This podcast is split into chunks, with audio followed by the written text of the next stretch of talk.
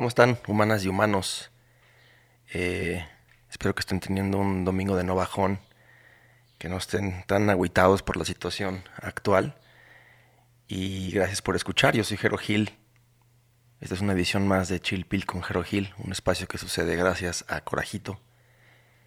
Y el otro día tuve chance de conectarme a platicar con uno de mis actores favoritos, por lo menos de mi generación en México, Poncho Borbolla. Eh, seguramente lo han visto en Backdoor Humor de Comedy Central, en la serie de Narcos, en la serie de Luis Miguel, en Club de Cuervos, en El Rey León, o Me Caigo de Risa.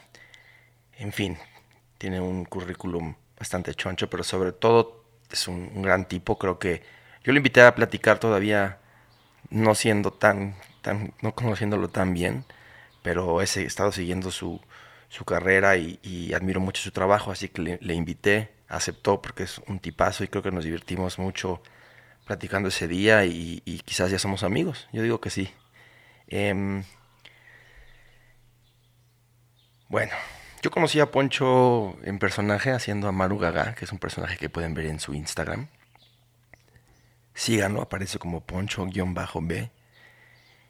Y también tiene un canal de YouTube youtube.com, diagonal Poncho Borbolla. Y quedé tan fascinado con ese personaje, Maru eh, que empecé como a, seguir sus pasos y fue que, finalmente logré eh, charlar con él de, actuación, de teatro, de la situación actual, de cómo vemos el futuro. Y bueno, espero que disfruten la charla. Gracias por sintonizar. Chao. Ahí estamos grabando. ¿Cómo estás? Bien, ¿y tú?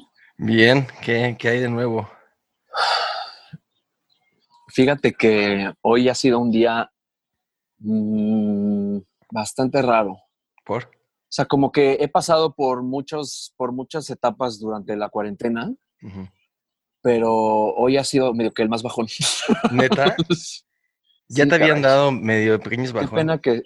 Pues mira, lo que me había dado en realidad era como una ansiedad de ponerme a hacer cosas. O sea, al principio de la cuarentena la pasé feliz, este, viendo series, así como que, güey, así de, bueno, pues no tengo otra cosa que hacer a la verga. Luego me empezó a entrar el rush de, verga, me tengo que poner a hacer cosas, este, todo el mundo se está poniendo a hacer cosas, ¿qué voy a hacer yo? Entonces me empecé a hacer de cosas que hacer, ¿no? Así retomar proyectos, eh, varias cosas. Sí. Y ahora me salió el tiro por la culata. por estoy como pasmado así de verga. ¿Por qué me metí en todos estos proyectos? O sea, ¿por qué me metí a hacer todas estas cosas? ¿Por qué me hice estos compromisos? No estoy de humor. La neta, como que, mm, pues tampoco está así como que tan emocionalmente llevadera la situación. Sí, claro. Este, y hoy es, uno de esos días que como que no puedes despertar. Ya sabes, desde el principio estás así como de, güey, ¿por qué tengo como que sueño, pero dormí bien, pero como que no he podido repuntar a gusto? Ajá, no te has podido, realmente como espabilar, pues. Sí, exactamente, exactamente. Yo, también tuve como un, principio de la cuarentena, como hace cuenta, ¿no? Pues vacaciones, como si hubiera terminado clases de huevos, vacaciones, chingón, voy a ver todas las películas y series que no he podido ver, eh, voy a leer, este, en esta como más de, reposo. Y luego también, igual que tú, como una ola productiva. Venos aquí en este podcast porque dije, voy a hacer el podcast que siempre quise hacer ahora. Este, Está huevo. Y este, y luego ya cuando me alcanzó, se me trepó el chango, dije, la chingada, me voy a ir a, visitar a mis papás. Mis papás llevaban 21 días encerrados, yo llevaba 25. Y dije, bueno, pues me voy a lanzar. Ellos viven en Querétaro, entonces me vine para acá. Órale y entré como en otra vacación, hace cuando que volví en la vacación y ya ahorita estoy un poquito más productivo otra vez, pero igual, o sea, he tenido como estas altibajos porque está como muy raro acostumbrarte a este ritmo, que realmente no es ningún ritmo, no hay rutina establecida. ¿Tú qué haces? Eh? ¿Te despiertas, intentas a la misma hora y tienes tus madres o estás así como... Por suerte, por suerte, eh, yo entrenaba todos los días a las 8 de la mañana y estamos, este, o sea, nuestro entrenador sigue a las 8 de la mañana dando clase por internet. Entonces, puta, eso medio me han, porque yo soy de los que ya me podría, ya se me podrían haber ido a la chingada los horarios mal. o sea, yo mm, con que me desvele dos días ya me tardo tres meses en volver a dormirme temprano, levantarme temprano, comer a mis horas. Se me, se me desfasa muy rápido el horario. Entonces, por suerte me despierto, hago ejercicio y luego, pues básicamente, o me como las uñas, juego basta, este, pienso en lo que se supone que tengo que hacer, pero no estoy consiguiendo hacer nada, este, hago Zooms, este, como que oigo los proyectos de la gente y digo, a huevo, eso está increíble, sí, le voy a entrar, por supuesto, la chingada. O sea, por ejemplo, tengo una prima que es enfermera en Toronto. Entonces, está así en el máximo rush de los rushes, de lo que le está pasando en el hospital, de cómo ve la situación, porque como que sí vive muy conectada con México todavía. Entonces, y mi mamá es enfermera también. ¿Ah, sí? Entonces, yo he siempre vivido como con esta idea en la cabeza de que las enfermeras están como muy menospreciadas tanto por el sector salud como por la sociedad, como que la gente no tiene idea de lo que estudia una enfermera, güey, y de lo poco que gana y de todas las cosas que hace y demás. Entonces, eh, mi prima me empezó a contar de casos en México de, pues, por ejemplo, que están llegando los tapabocas a los hospitales, pero pues, solo se lo quedan los médicos, entonces no se los dan a las enfermeras y no, como este tipo de cosas. Entonces me dijo, güey, hay que hacer algo como para crear conciencia de la importancia de la enfermera y de que toda la gente que está repartiendo tapabocas, haciendo tapabocas, este, consiguiendo cosas, pues también se preocupen eh, en que les llegue a las enfermeras porque pues, son las más desfavorecidas y también se están poniendo unas chingas tremendas. Entonces, no era nada más como desarrollar la idea, porque lo que ella quería era que yo hiciera como algo, algo de comedia eh, que pudiera como transmitir este mensaje, ¿no? Entonces, no solo era el ponerme a desarrollar un, pues algo, un personaje, una plataforma o lo que fuera, sino como la carga emocional de saber que ahí estaba mi prima y mi mamá y su lucha de toda la vida, güey. El proyecto más importante de toda tu vida. Exacto. Entonces, lo único que he conseguido es irme a hacer bolita en un rincón así de mierda, no se me ocurre nada. No, y esto es muy importante, pero a la vez, o sea, no, no sé, no sé, no sé, no sé, no sé. Sí, sí, es que Entonces, bueno. O sea, pero, este, pero igual, o sea, el chiste es como contribuir, ¿no? O sea, lo que, lo que, lo que salga también es valioso y luego lo puedes puedes ir afinando o de plano no te vas a, animar a publicar nada hasta que no, no sientas que No sé, no sé, no sé, no, estoy, estoy, estoy pasmado por el momento. Te tardas mucho en... Es la primera vez... ¿Cómo? ¿Te tardas mucho en desarrollar de pronto personajes o mm. cuál es tu proceso ahí? Pues así como que por encargo sí, la neta. Este, hay cosas que surgen así como espontáneamente y unas tienen mucha vida, otras no tienen mucha vida, no pasa nada. O sea, pero, pero creo que el propio ímpetu de haber encontrado una cosa que te, que te dan ganas de hacer, pues solita la creatividad fluye en esos ambientes, en esas circunstancias, ¿no? Pero, mm, pues, este no es el caso. En este sentido. sí es como una cosa de, es, es una cosa por encargo, que me interesa y que quiero desarrollar, pero que no he sabido por dónde entrarle. Ya, sí, sí, sí. perfecto, güey. Es como, por ejemplo, en la música, es como te dicen, como los jingles en la música, güey. Como, güey, estamos buscando música para este producto. Y... Te estoy perdiendo, te estoy, te estoy perdiendo. A ver, ¿cómo vamos ahí? Yo sí te estoy escuchando muy bien. No, te oyes como robotín. A ver. ¿Tú, ¿Tú sí? Ah, bueno. Yo lo que no escuché fue tu pregunta porque te oí como robotín, pero ya te oí. Ya. Este, No, que es como un poco como, el, como los jingles en la música. Oye, este una rola para este comercial de, de detergente. Y creen que va a surgir la, ¿no? la, creatividad de la nada. Así como, sé creativo a las tres. Una, dos, tres.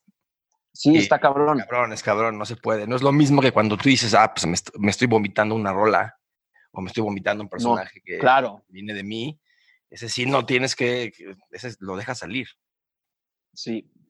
Y siento que hay, o sea, por un lado, ni soy escritor, y por otro lado, em, pues, o sea, como que hay personajes que se te ocurren por algo que viste, por algo con lo que conectaste, y entonces el personaje solito aparece. Pero esto es como, es una cosa que tiene que estar chistosa, pero a la vez que transmita un mensaje y también para allá, porque pues, claro. tiene que tener, hoy. tiene que ser oportuno, exacto. Claro, claro. Oye, ¿cuáles eran tus, bueno, cuáles eran tus ídolos de, chiquito? ¿Por qué, llega, ¿Por qué te inclinaste en la comedia? ¿Quiénes te gustaban? Fíjate que no, no, o sea, mi ídolo de chiquito siempre fue Michael Jackson. Ajá. Siempre, toda la vida me pasé toda mi infancia bailando enfrente de la televisión, me sabía todas las coreografías, em, como que mm, no era una época, pues no era una época en la que pudieras conseguir un disfraz de Michael Jackson. Entonces, no.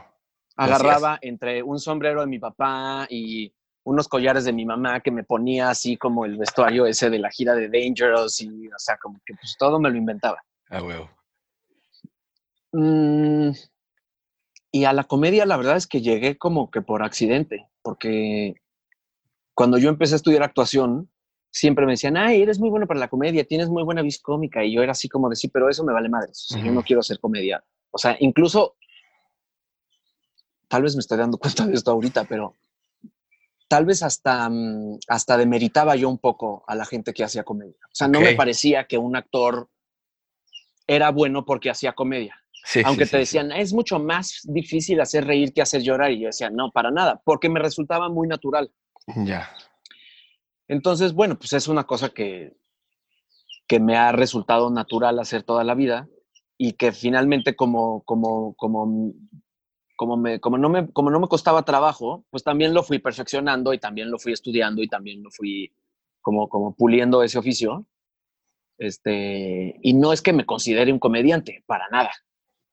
Pero pues sí, donde más cómodo me siento es, la, es en la comedia, pero no es, de, no es como que de chiquito tenías tuviera clara la línea. Un afán específico por eso, o me gustara más ver comedia que ver otra cosa. Bueno, de niño no es como que te guste ver dramas de guerra, ¿verdad? Sí, sí, sí. Pero, pero pues sí, más bien como que así llegué. ¿Y estudiaste aquí en, dónde estudiaste? ¿Dónde, dónde creciste?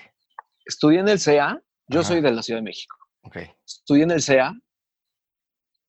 Mm, un poco a mi pesar. Porque todo pasó así.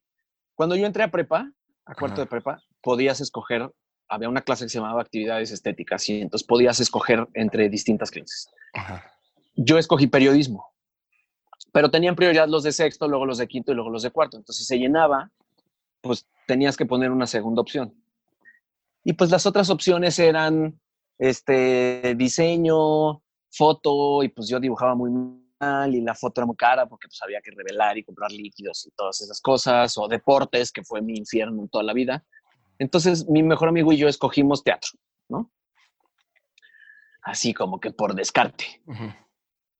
Y escribimos una obra de teatro entre todo el grupo, la presentamos en el, en el concurso universitario de teatro en la UNAM, y ahí fue así como de, no mames, esto es, esto es definitivamente, esto es entonces, en quinto de prepa, yo me salí porque ya sabía que quería estudiar actuación, entonces ya me valió madres la prepa y dije, a la chingada, yo no quiero estudiar física, química ni matemáticas. A huevo. Entonces me hice un vago, obviamente, como le pasa al 90% de las personas que nos vamos a la prepa abierta. y entonces yo quería, como que ya cuando mis amigos salieron em, ya para, para entrar a la universidad, yo todavía no terminaba, yo quería entrar a la UNAM pero pues obviamente que tenía que terminar la prepa. Y mis papás fue como de, güey, mira, está esta escuela, se llama el CEA, es de Televisa. Eh, así de, mire, pero en Televisa jamás, nunca, monopolio, jamás, imposible. Pero la neta es que no estaba haciendo nada de mi vida y ya me estaba como que pesando el asunto. Entonces había una especie como de propedéutico que duraba seis meses y entonces me metí y me aceptaron para el resto de la carrera y la neta es que en el propedéutico me la pasé increíble porque pues claro, porque finalmente pues las clases de actuación pues, son las clases de actuación y eso me encantaba. Sí. me eché ahí la carrera y cuando salí, como que salí por patas, dije yo no quiero hacer telenovelas, no quiero hacer cosas de aquí, entonces conocí unos maestros y me metí a un diplomado de teatro del cuerpo, que fue una cosa como en la que me clavé un rato aquí en México. Luego me empecé a meter a la impro, Luego me fui a Barcelona este, a tomar unos cursos, también todo muy como de teatro del cuerpo y unas técnicas así muy como de teatro muy clavadas. Y así. Luego quise entrar a la UNAM, pero mm, no entré porque tuve que hacer un examen de admisión y volver a acordarme de la física, la química, la historia, las... Y fue como de, güey, no, yo no, he servido para la escuela. Nunca. O sea. Y en todos estos años de formación que el, teatro crees que fue, hizo, fue parte de Aguas, esas clases que tuviste después del SEA, tu obra de teatro y luego después lo que estudiaste en Barcelona, ¿crees que fue la parte de tu educación que más te vibra? Porque siempre es como, no, el teatro es la mejor educación actoral y la mejor formación. Yo estudié teatro también y, y me parecía que nunca en la vida voy a hacer nada que no sea teatro, este, dramático, rojo, black box. Y luego te das cuenta que eh, también es una cosa romántica de cuando estás morro y, justo lo que decías tú es como hasta demeritas todas las otras vertientes porque no, tiene el prestigio o la profundidad, según, ¿no? Claro. Pero luego, como tú dices, también te metes a una escuela como el SEA o, una, o unas clases de improvisación y te das cuenta que todo más está, es, es la misma sopa y todo es igual de chingón, ¿no? O en tu opinión. Sí, sí. y me tardé mucho tiempo en como en reconciliarme con esa parte, porque justo salí del CEA así como diciendo, bueno, la pasé muy bien. Finalmente en el CEA tenías maestros que mm, igual estaban dando clases en la ENAT, que estaban dando clases en el CUT o en la Casa del Teatro, o sea, finalmente eh, no, no, hay, no hay como mayor diferencia en eso. Pero hay mucho celo. Sobre todo antes había mucho celo entre el actor de teatro y el actor de tele y el actor de cine y los medios y dónde habías estudiado.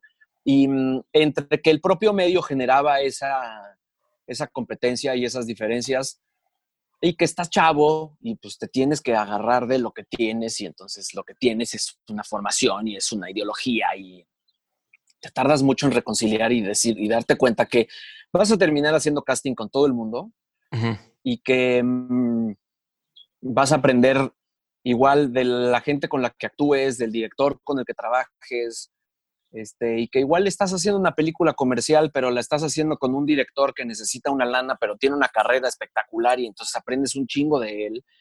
Este, y los procesos muchas veces tienen pues tienen que ver con tu disposición de aprender y con, el, y con lo que estés viviendo.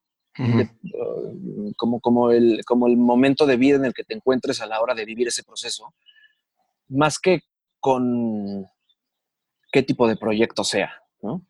Entonces, pues yo creo que mi parte aguas fue en realidad mis clases de la prepa.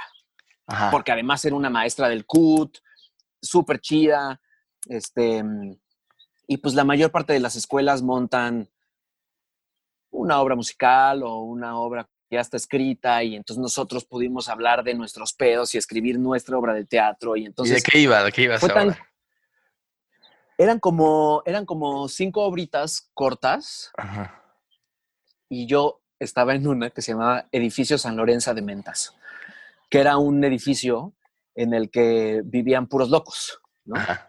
Entonces había una chava que se creía que estaba muerta y había otra chava anoréxica y había un actor frustrado que era el que hacía yo, este, y no me acuerdo qué otro, qué otro. Eran como, era como una obra de puros marginados sociales, ¿no? Que justo es lo que crees que te está pasando a los 16 años. 100%. Estás de adolescente, este, peleado con todo en la vida, nadie te comprende. Entonces, se, se, o sea, fue una experiencia tan completa, desde escribirlo, crearlo, actuarlo, montarlo, hacer la escenografía y todo, que en ese sentido creo que el teatro sí es más rico, porque, digo, cuando lo haces de manera más profesional, pues igual ya ni te preocupas por dónde vas a poner tu utilería porque alguien te la va a poner. Pero cuando empiezas a hacer teatro de esa forma tan, tan, este, pues como tan guerrillera, ¿no? Así de, güey, pues a ver, ¿quién tiene unos pantalones así en su casa? Tráigaselos y la escenografía la vamos a pintar este, hoy en la tarde en casa de no sé quién. Y entonces el proyecto es tan tuyo y hay tanto tuyo involucrado en el proyecto que una vez que vives eso, creo que sí tiene cierta lógica como de meritar los otros proyectos. Sí. Este, cuando menos durante un rato de tu vida, ¿no? Sí. Después, pues también ya hasta es inevitable. Cuando ya eres más profesional, ese tipo de procesos ya quieras poder vivirlos, pero ya ni puedes vivirlos. Claro. Y luego la, y, la improvisación. Es otra, otra vertiente que es cabroncísima. Y la impro. Me imagino, ¿no? Yo siempre, siempre he admirado mucho a la gente que se mete en la impro chingón. Mira, este, este amigo con el que me metí al taller de teatro, Ajá. este güey también estudió teatro. Ok. Somos mejores amigos desde kinder. Y también estudió teatro, pero como él sí terminó la prepa, él sí entró a la UNAM. Entonces, un maestro de impro que se llamaba Omar Argentino fue a dar un taller a la UNAM y pues varios como de sus compañeros de clase de la carrera entraron y montaron lo que se llamaba la Copa de Improvisadores en el okay. Entonces mi amigo me llevó a ver a sus amigos al teatro. Y fue otro, así, otra fanía de que cuando la vi dije, esto es, esto es. O sea, no puede ser cómo se está divirtiendo esta gente, qué pedo esto es lo más divertido del mundo. Entonces, cuando terminó esa temporada, eh, íbamos a ir a la final, porque es un torneo de improvisación, íbamos a ir a la final mi amigo y yo. Pero mi amigo estaba enfermo, no me acuerdo si le dio una gripa horrible o no sé qué, y no pudo ir. Y entonces el chiste de ese plan era ir a, la, ir a la función y de ahí ir a la fiesta y conocer al maestro que les había dado las clases para que yo pudiera tomar un taller con él. Ajá. Y dije, no, pues, o sea, pero mi amigo no iba. Entonces dije, ¿cómo voy a hacer? O sea, yo tengo que entrar a esa fiesta a huevo porque tengo que conocer a ese señor. Entonces, yo en ese entonces, creo que yo en ese entonces ya estaba dando clases de teatro. Fui con mis alumnos. ¿En dónde dabas? En el Tomás Moro, que es donde yo estudié. Donde estudiaste y donde descubriste. Y todo, donde yo estudié todo. Exacto. Yo, después de salir del CEA y de estudiar un rato, regresé a esa escuela a dar clases de teatro. Entonces fui a la Copa de Improvisadores con mis alumnos y entonces todos los amigos de mi amigo me preguntaron, güey, ¿dónde está Mauricio? No sé qué, ¿por qué no vino? Y yo, ay, es que está enfermo, pero ahí viene. Me dijo que dónde era la fiesta. me dieron la dirección de la fiesta y yo me lancé a la fiesta con mis alumnos y sin mi amigo, sí, a huevo, para conocer a este güey que se llamaba Omar Argentino, que vivió aquí varios años. Este, y así fue que di con él, me metí a su siguiente taller y entonces ya me metí yo a la Copa de Improvisadores, ya me eché ahí varias temporadas y de ahí hice impro 15 años seguidos. Así te conocí, yo fui a ver en el Teatro Milán eh, un show de improvisación en el que tú eras el host, pero eras host en, personaje con Maru Gaga, que, al rato, ahorita te voy a, platicar de, de, esa experiencia de verte ahí, que estuvo muy cabrona. Pero este, te quería preguntar, ¿nunca pensaste, o sea, disfrutaste mucho hacer todo este pedo de escribir tu primer, la primera obra que montaste y demás? ¿Y por qué escribir no es algo que te ha llamado? ¿O, no, o simplemente no lo has hecho, pero lo tienes pendiente? Sí lo he hecho, pero la verdad es que esa obra la escribimos entre todos. La escribió más bien Mauricio, que Mauricio sí se terminó dedicando más a la dramaturgia. Este, y entonces como que participas con lo que se te ocurre y con lo que crees, pero no era, no, o sea, no fue propiamente una obra escrita por mí. Sí. Y sí he escrito varias cosas, pero siempre he escrito, o sea, como que solo, solo, solo, he escrito algunos sketches que por ahí andan en YouTube o cosas así, pero mm, escribir solo me parece de las cosas más difíciles, o sea, como que es un cliché, creo, esta idea de que la hoja en blanco es sí, sí, sí, tiene un poder brutal hasta que de veras lo tratas de hacer. Sí, sí, sí. también creo que es una vocación. Hay gente a la que se sienta y, y un oficio también, ¿no? Creo que es una cosa que en la medida en la que más lo haces, pues más fácil te va resultando. Por supuesto. Pero solito sí, no creas que se me da. Cuando Mauricio tengo una obra publicada, por ejemplo, publicamos una pastorela muy cagada que hicimos.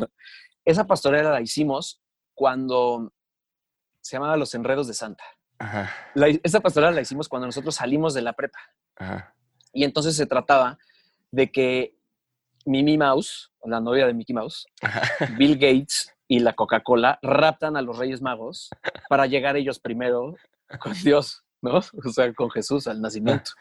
Como para, no me acuerdo que si le querían vender algo, no me acuerdo, pero es todo un enrollo ahí de que raptan a los Reyes Magos. Y la, la estrella, no me acuerdo si está peda o qué, pero entonces los guía mal, nunca llegan a donde tienen que llegar. Muy divertida. ¿Y este pedo es para niños? Yo la monté cuando estaba no, eso era, nosotros la hicimos en sexto de prepa para nosotros ah. en sexto de prepa y la presentamos, no me acuerdo por qué. Y luego yo la monté con unos niños en el Tomás Moro. Ok. Este, pero pues nadie entendió nada. O sea, eran como 50 niños actuando esa pastorela de. Eran puros niños de 10 años que pues, yo creo que nadie entendía ni de qué se trataba. Estaba muy loca. Y luego esa pastorela nos la publicaron. Y está por ahí dando la vuelta, la pues se puede conseguir. Está por, ahí. está, está en una edición de un, es un libro de texto de, de la escuela. Ajá. O sea, eran unos libros de texto que publicó Fernández Editores, no sé si todavía los publica. Era un compendio de obras de teatro. Qué flashback. Era un compendio de obras de teatro para escuelas, ¿no? Para que los maestros de teatro tuvieran obras que montar con sus alumnos. Y era de esos pues, libros así que estaban en todas las escuelas. Por allá de andar, ni siquiera sé dónde está mi copia. Ya de mi, obra de teatro. Y este, y luego nunca pensaste, también te iba a decir esa pregunta hace rato para que no se me vaya, ¿nunca pensaste en irte en, a Estados Unidos con el sueño de, buscar éxito en Hollywood? Fíjate que algo que todavía como consideras que, o no? Este, fíjate que no tanto. No. Em, creo que cada vez hay más posibilidades, como en el sentido em, global del asunto. Pero como que cuando me lo pregunté, las dos o tres veces que me lo pregunté seriamente, como irme a, probar suerte allá, dije, puta, es que siento que nunca, mm, no, o sea, siempre vas a ser el extranjero, ¿sabes? Siempre vas a ser el latino. Si estás trabajando en tu país, o cuando menos así pensaba yo, siento que si yo estoy en mi país, yo puedo hacer cualquier personaje en el teatro, o cualquier personaje en la televisión, o como que, pues, oye, eres tú, ¿no? O sea, igual no voy a poder hacer el personaje de un alemán o de un vikingo, porque, pues bueno, de entrada ni creo que hagan algo de vikingos aquí, pero vaya. Pero bueno, hay mucho más versatilidad. Aquí todos nos vemos así, todos somos así, o sea, no pasa nada, ¿no? Sí. Y cuando trabajas fuera, pues creo que siempre cargas un poco con ese estigma. Siempre, y también es, es, es rifarte a irte a las grandes ligas, ¿no? Pero, pero pues eso es irte a rifar a las grandes ligas en cualquier profesión. Siempre, ¿no? Sí. Como piloto, como arquitecto o como lo que sea, ¿no? Tristemente, mm, en muy pocas cosas, tal vez en México, somos grandes ligas de algo. Pero mm, como que me pasaba eso, ¿no? Como cargar con ese estigma siempre. Dije, no, prefiero vivir en mi país y como que, pues hacerla aquí. Ahora, hoy es otra cosa, porque ya nuestra llegada de plataformas y demás, y también como esta onda de ya tener diversidad racial en todos lados y que este, no estereotipemos a las personas por su color de piel y demás, las cosas cambian, han cambiado mucho. Claro. Pero, mm, o sea, me gustaría, me gustaría que fuera, o sea, claro que me gustaría trabajar fuera, no nada más en Estados Unidos, me encantaría trabajar en España, por ejemplo, pero, mm, pero, pero mi tirada es que sea una cosa como orgánica, ¿no? Que empiecen a pasar las cosas aquí y por X, pues ya te vio un director o un productor y entonces te llamó a trabajar en su producción en otro país, más que irme allá a vivir y empezar a tocar puertas. Más que sea un, proyecto el que te lleva, y tú ir con el proyecto y bueno, ya. Que sea un proyecto el que te lleva y ya estás ahí, ¿no? A lo mejor entraste a un lugar con ese vehículo de un proyecto, pero irte a tocar puertas puede estar muy cabrón a un, a un, lugar tan desconocido. Sí. Y aquí en México, ¿qué, qué, qué opinas de, de, la industria o el medio? Como, no sé cuál es la, cuál es la palabra correcta y que se debe usar. ¿El medio? Industria? Pues mira, ay, quién sabe, usemos la que nos dé la gana, porque dices industria y entonces si eres muy artista dices, no es una industria, que no somos productos. Y luego dices el medio y no, no me vale más. Vale más, ajá. Yo sí creo que es una industria. Es una industria. cuando menos en la que yo me muevo y me interesa moverme, sí es una industria. no es que me encanten los, los proyectos este, eh, puramente comerciales, pero tampoco estoy peleado con eso todo el tiempo, ¿no? Claro. Eh, yo creo que estamos en un gran momento. A mí me gusta mucho lo que está pasando en México. Em, hay como una, una doble cara de, de, lo que estamos viviendo, que es que como se están produciendo tantas cosas, pues de pronto resulta que igual y no están tan bien pagadas o están medio explotando gente o, pues a veces no se tiende como al reparto ideal porque pues todo el mundo está ocupado porque hay mucho trabajo, pero a mí me parece que el hecho de que haya mucho trabajo es lo mejor que le puede pasar a México, no solo porque pues tenemos algo que hacer, sino que todos nos estamos profesionalizando, Es un muy buen problema que tener. Claro, es un gran problema que tener, digo, tener mucho trabajo está increíble a ver qué chingas pasa ahora después del coronavirus. Pero creo que ahora, más que nunca, la gente está valorando lo importante del entretenimiento. O sea, como que mm, yo me acuerdo cuando entré a la escuela de Barcelona que te hacían mandar una carta en donde dijeras por qué era importante la actuación, ¿no?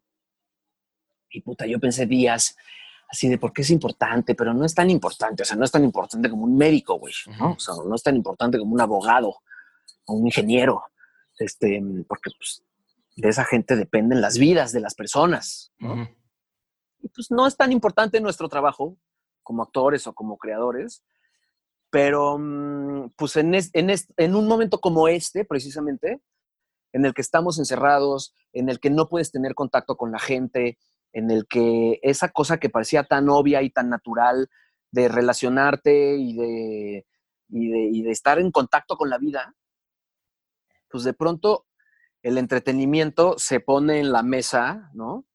O la, cualquier tipo de expresividad se pone en la mesa con la importancia que tiene, ¿no? Claro. O sea, con la importancia de conectar gente, de, de reflejar la vida, de brindar experiencias. Que ese, es, ese es el verdadero sentido del arte y del entretenimiento, si quieres verlo como de una forma un poco más, este, este, menos importante, pero, pero pues resulta que sí es fundamental. Claro. O sea, cuando, no puedes tener contacto. Sí, estas ideas de quieres eh, nunca estar solo, lee, ¿no? Quieres viajar en el tiempo, eh, novelas. Por supuesto que son, o sea, la palabra no es un escape, realmente no es un escape. Hay, quien lo puede usar como un escape, pero realmente es tu entrada a otros mundos, a otras perspectivas. Y cuando estás en un encierro así como el que estamos viviendo ahora, sí te das cuenta, órale, sí realmente tengo chance de salir todos los días y, darme una oreada y, recibir otras perspectivas. Claro. Que luego a veces lo tachamos de, ay, ver series, qué pérdida de tiempo, ¿no? Ponte a hacer algo productivo. Y por supuesto que no estoy diciendo que todo lo que hay ahí afuera, cualquier reality show, tenga el mismo valor, pero como tú dices, yo creo que en México por lo menos ahorita se están haciendo cosas interesantes que sí tienen un valor, que sí te muestran otras, otras cosas y este y que en un futuro, pues digo, la prueba del tiempo lo dirá, pero habrá unas que serán comparables con grandes novelas y habrá otras que no, que serán un cómic, at best, ¿no? Sí, claro.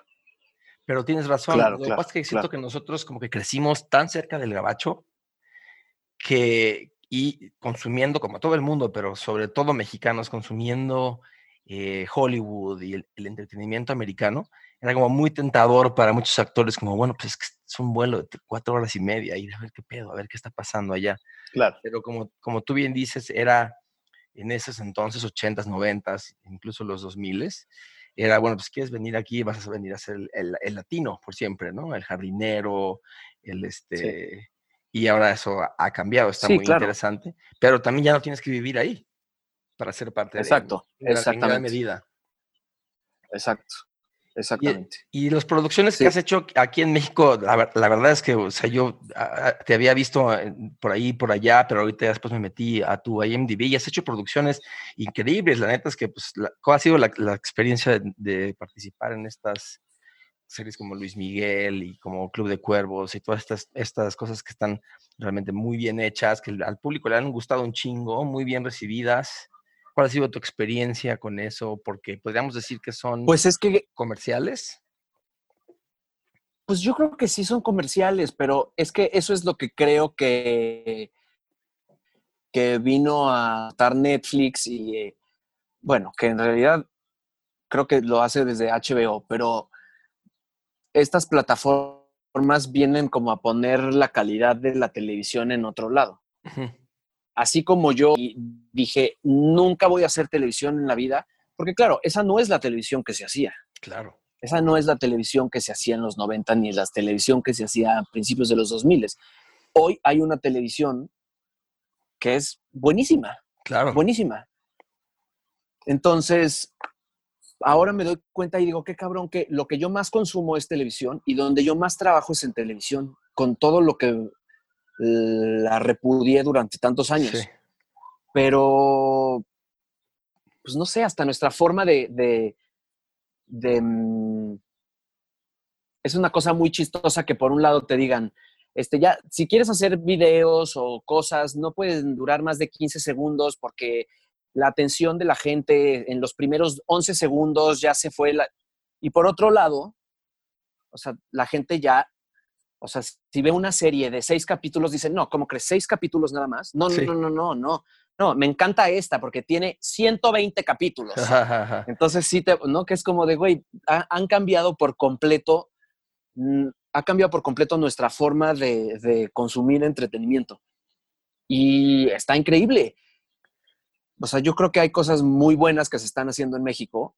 Yo creo que mm, el hecho de que Netflix haya puesto como el ojo tan en México que finalmente, bueno, pues hicimos telenovelas muchos años, de repente se dijo, puta, este, Televisa ya quebró, no se, ha, no se ha podido poner como al nivel con toda la televisión y con todo el know-how que tiene, pues se le fue el avión y no se puso las pilas en su momento y de pronto ya le comió en el mandado.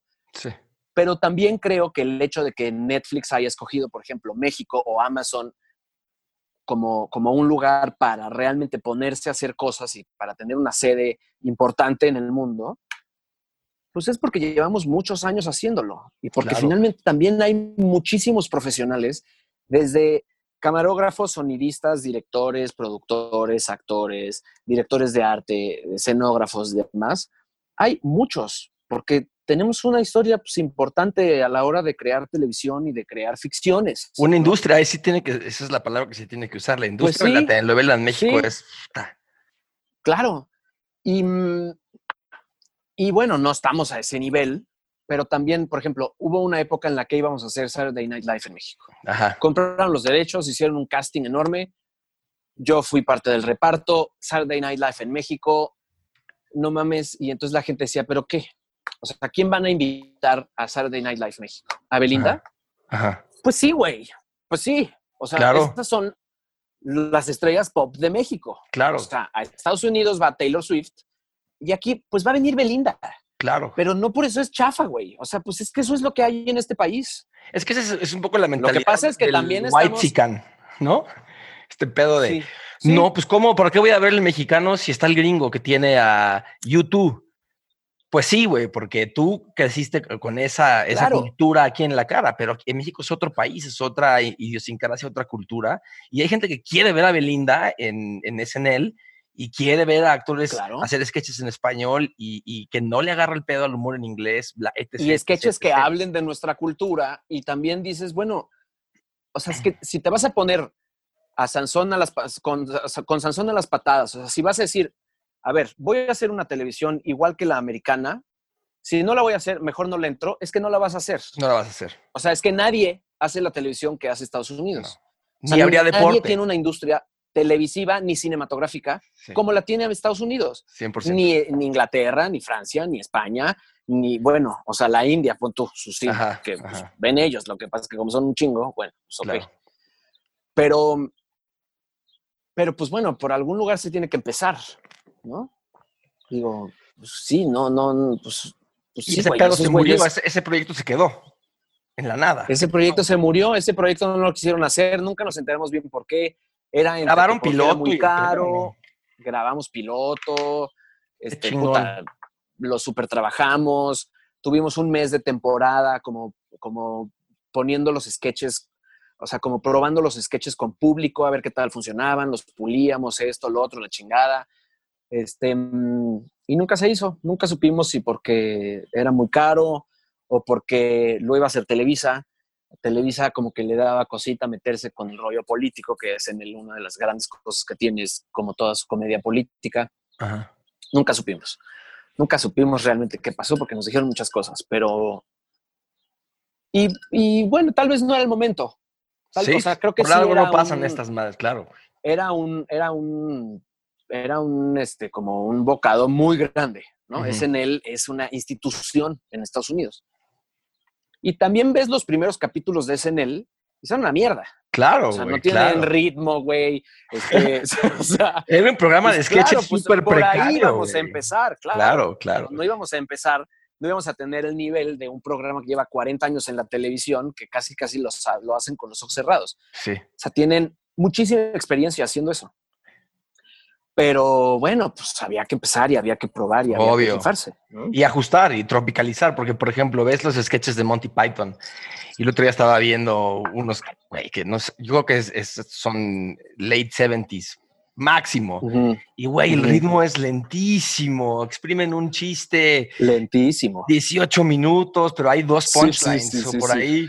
Sí, Es sí, sí, sí. otro, otro mundo, otro pedo, porque son ingleses y porque es otra década y etc. Entonces, obviamente, el Saturday Night Live de, de- de los 90s y de, de los 2000s ya no aplica ni en Estados Unidos, pues. Aquí Estados había que diseñar el, el nuestro. ¿Y quién estaba en el elenco? ¿Quién, quién estaba ahí eh, involucrado en el parto y demás? En el elenco estábamos Diana Bobbio, Alejandra Rodríguez, Ricardo Polanco, Daniel Tobar, Roberto, no, pero Roberto Flores era escritor. Este, Roberto Quijano, ah, Valeria Vera, Isaac Salame. Ay, seguro alguien se me está yendo. No, qué pena que se me vaya, pero. ¿No estaba también Mariana Treviño? Ah, Mariana Treviño, claro, Mariana Treviño también estaba, por Ajá. supuesto. Este.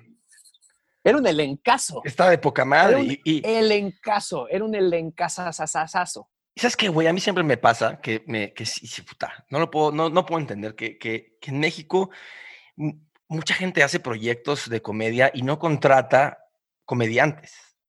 Y bueno, no- para no entrar en la, en la palabra comediante, como tú decías hace rato, yo no me defino como comediante, yo me defino como actor, claro, pero, ¿sabes? Hay actores que tienen el músculo, el timing y tienen la, Claro. la- ¿no? la comedia más a flor de piel.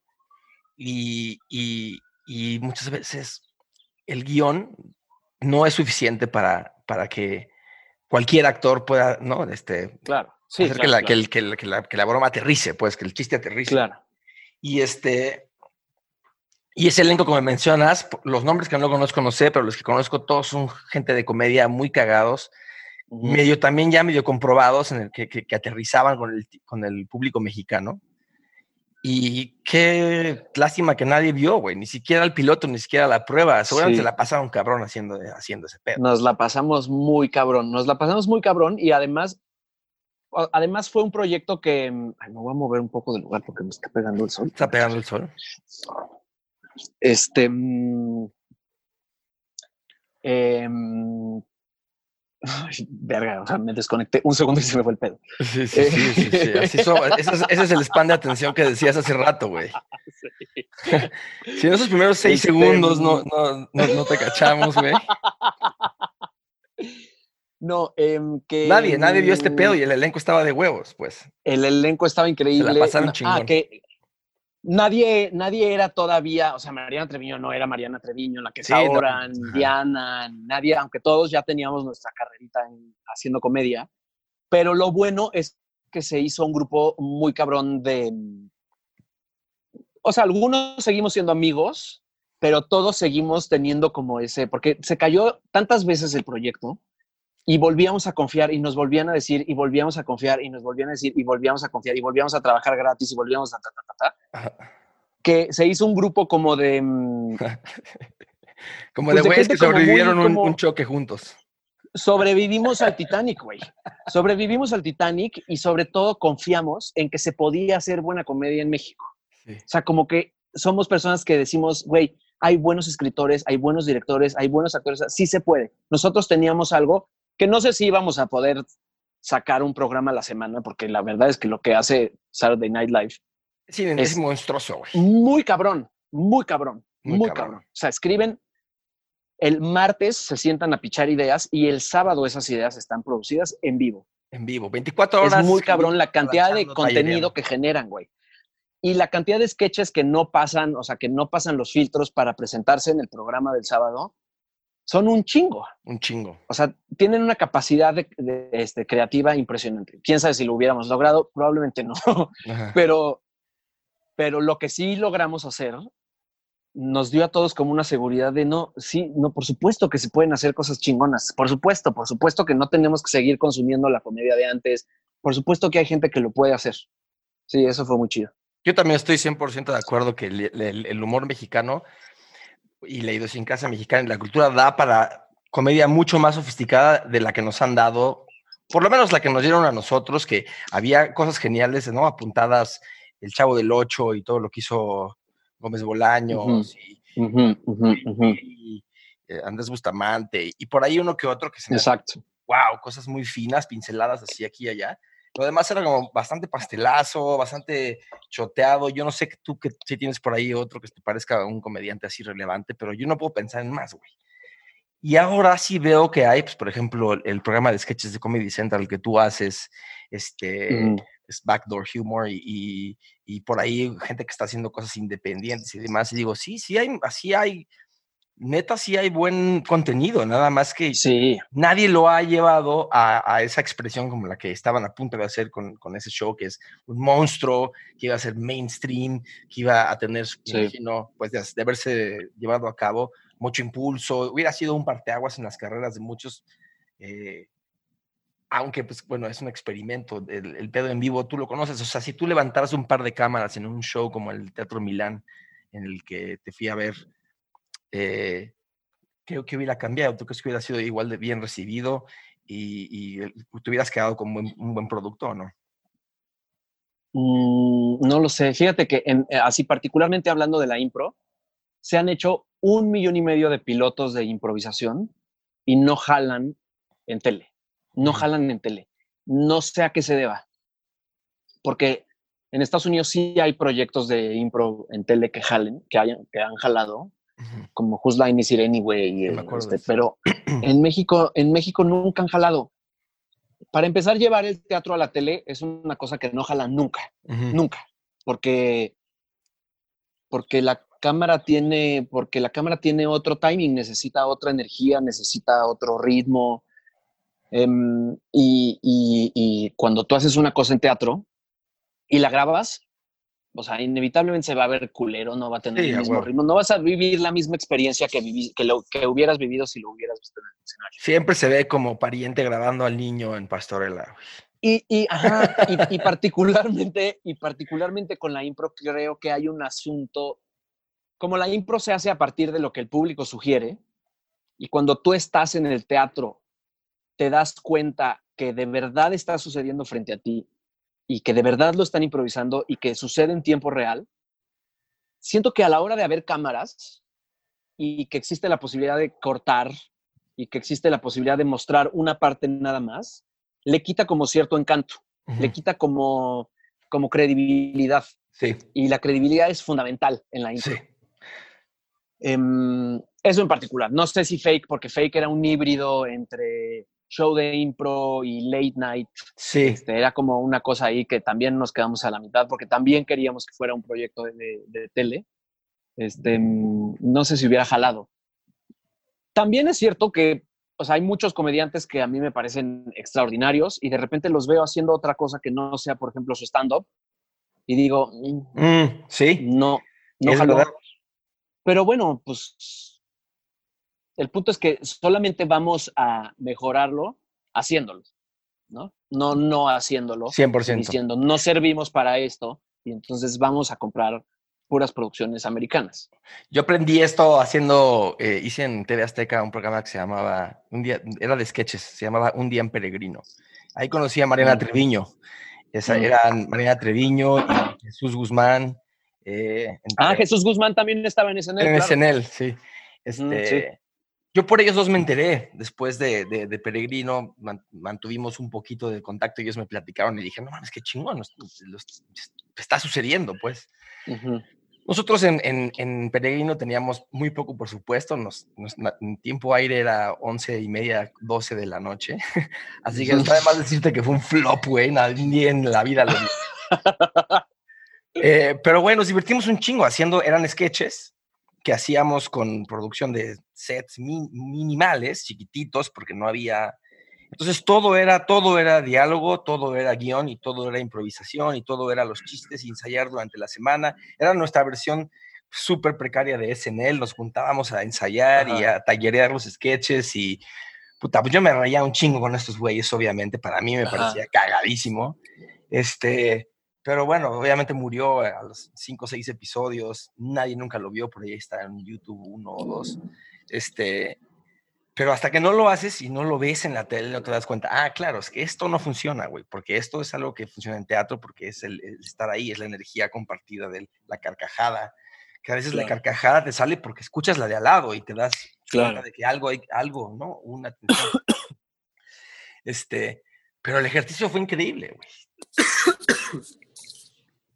Es que eso es lo que tenemos que hacer, pero creo que hay varios factores aquí, o sea, entre la lana que pierde el productor, este, como dejando que esto se perfeccione al aire, ¿no? O sea, porque pues también es una inversión pendeja decir, bueno, voy a sacar un programa con gente que yo creo que es muy buena, pero pues no tiene tanto camino andado, tal vez en la tele o tal vez en este formato, entonces se tiene que pulir. O sea, yo estoy seguro, estoy seguro que gran parte del éxito de SNL radica en la confianza que tuvo NBC en el proyecto. Claro. Y aguantar las épocas de vacas flacas y aguantar las cosas que nadie entendió y pues, han, tenido elencos, han tenido elencos de puras estrellas y han tenido elencos que medio pasan desapercibidos y aún así es como, bueno, pues de esto se trata un poco. Y si tú de repente lo ves, hay sketches que no, que no jalan.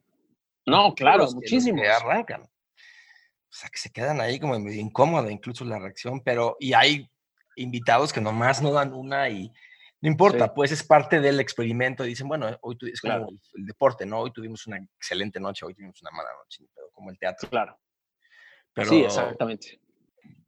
Y bueno, estábamos hablando de, estos pinches programas que son tan cabrones allá, pero aquí en México yo creo que ya no, ya, o sea, la tele abierta ya no llegó a ese nivel, pero las producciones están cada vez más impresionantes y aparte en todo el mundo ya México empieza a voltear cabezas, ¿no? A ti de repente te llegan fan mail o algo así de lugares remotos del mundo o no? Tienes ¿Cómo? tu O sea, si alguien que te escriba, güey, vi tu personaje eh, de Pues Sudamérica, sobre todo. En Sudamérica. Sudamérica. Y Backdoor también. Tú me platicaste que Backdoor es, brasileño, ¿va? Backdoor es brasileño. Es un programa que se llama Porta dos Fundos. La compañía y el programa se llaman Porta dos Fundos. Y estos güeyes son escritores y actores que trabajaban en Globo que es como la Televisa de Brasil, y como que no les gustaba su chamba, justo como un caso mexicano, ¿no? Así de no nos gusta la comedia que se hace aquí, nos ponen, nos obligan un poco a escribir esto, a actuar esto, no es nuestro tal. Y se juntaron y empezaron a hacer sus videos en YouTube. Ellos sí empezaron, o sea, aunque eran actores ya, pues no sé qué tan conocidos, pero no eran 100% desconocidos. Eh, hicieron su canal de YouTube y empezó a jalar. Y son como son un fenómeno tanto de Brasil como de YouTube. O sea, tienen así, tienen premios de YouTube así de, güey, este fue el canal más exitoso del año en el planeta. La chingada. Que son, son cosas, son de, siento que en Brasil pasan mucho este tipo de cosas, como estoy seguro que también pasan en la India, porque como son, son países entre muy poblados y digamos que Brasil pues es una especie de isla en Latinoamérica, la verdad son los únicos que hablan portugués. Entonces, cuando una cosa jala en esos países, jala y no cuentos, ¿sabes? Porque no se diluye, o sea, el, autoconsumo, digamos, de las cosas que pegan en Brasil es impresionante. Hay un grupo de impro que se llaman Los Barbillas, que también pegaron y hacían shows de impro en, en, estadios. Cosa que, por ejemplo, en México, pues se ha querido replicar, pero nunca jaló a ese nivel, porque en Brasil, como que cuando algo les gusta, este, como todo lo ven traducido, pues son de las pocas cosas que pueden ver realmente en su idioma, ¿no? Claro. Entonces, estos güeyes de Porta dos Fundos llevan, me parece que siete años haciendo sus sketches. Sacan dos sketches a la semana. Y hace, no sé, un año, dos años, este, yo creo que dos años, algo así, Viacom los compró. Compró como la mayor parte de acciones del grupo. Porque estos güeyes ya tienen especiales de Netflix, este, ya todos los actores, uno es como el Chumel Torres de Brasil, tiene su noticiero en, en HBO, y otro tiene un late night en no sé qué canal, y ya son muy, muy famosos. Entonces los compró Viacom y como parte del proyecto de Viacom con Portados Fundos era hacerlo en español para Latinoamérica. Entonces, escoge México, hacen el casting aquí en México y por el momento todo lo que hemos hecho nosotros con Backdoor son los sketches de Portados Fundos tropicalizados. O sea, no hay nada de contenido original. Todo está muy en, en comunicación con ellos, entonces se tropicaliza, se cambian chistes, se hacen propuestas y si a ellos les parece que jala o de pronto es así de, oigan, brasileños, ustedes no entienden este chiste, pero está mucho más cagado que el suyo porque en México va a jalar cabrón, los brasileños dicen adelante, háganlo como ustedes quieran. Este, mm, y ahora íbamos a empezar la segunda temporada justo a finales de marzo, pero coronavirus, y en esta segunda temporada ya íbamos nosotros a empezar a escribir. O sea, ya iba a haber sketches originales nuestros. ¿Ya pues, habían o iban a empezar a escribirlos? ya tenían unos cuantos. Mm, ya había como, mm, ya había algunos escritos por nosotros, pero nada se había empezado a grabar todavía. Ya. Y el que, el, el, pedo que se hizo viral, que fue el, el policía, que le mete al, al, al, este, al, ¿cómo se dice? El paquete de coca. Harina, ajá y este pedo reventó en México. ¿Tuvo el mismo impacto en Brasil? ¿Sabes eso o no? No, para nada. No, para es que ese pedo es lo que ese en México aterrizó perfecto, ¿no? En Brasil, en Brasil no pegó para nada tanto. Este, mm, pero pues se juntaron muchos, muchos factores, creo, para que ese sketch pegara tanto, pero uno de los cuales es justo que creo que es el que está más tropicalizado. O sea, ¿Ah, sí? todas las frases del, comandante, o no me acuerdo qué es, es, ay, papantla, tus hijos vuelan, este, torta de jamón del bueno, un cumbión bien loco. O sea, todos los diálogos son como frases típicas mexicanas. Sí. Yo creo que ese fue un elemento muy importante para que jalara. Además de, claro, yo creo que también importa nuestra cercanía con el asunto de las drogas, y de la policía corrupta, ¿no? Claro. Que bueno, eso seguramente también jala en Brasil. Este, mm, sí, por algo lo escribieron. Ese, fue en realidad el que yo creo que consiguió que nosotros tuviéramos una segunda temporada. No mames que tenemos el mismo vaso. Sí, güey. No es cierto.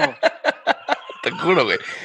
No mames, que tenemos el mismo vaso, no lo puedo creer. Eh, salud, salud, Diego.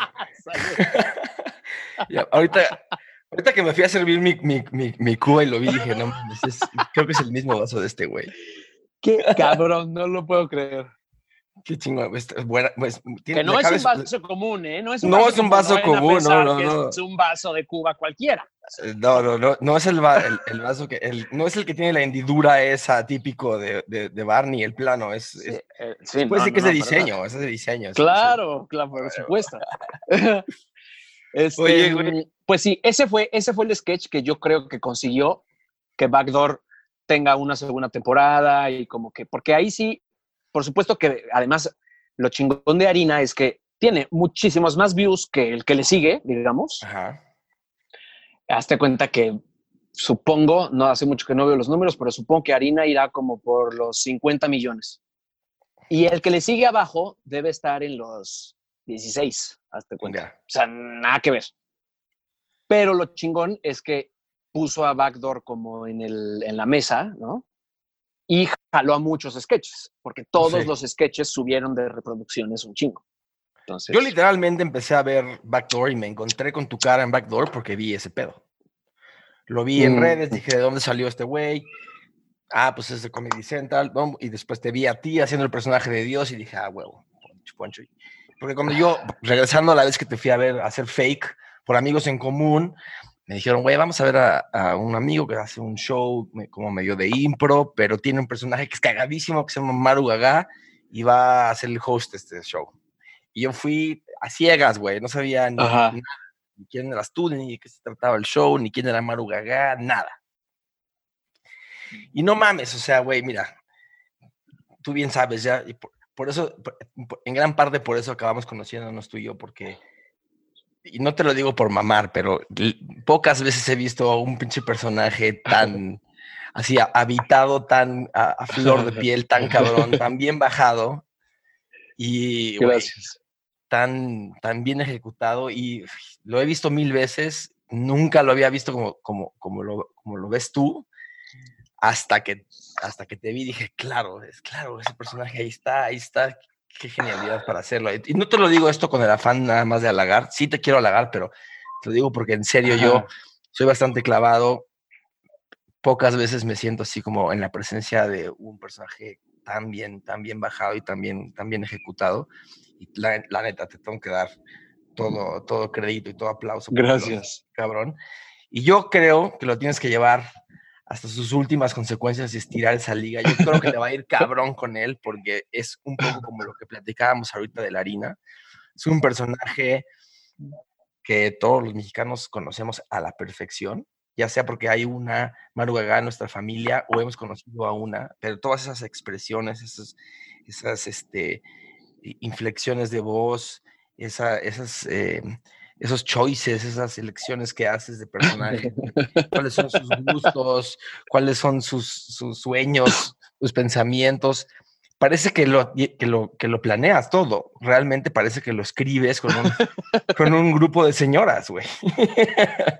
Este, cuéntame, please, cuéntame qué pedo.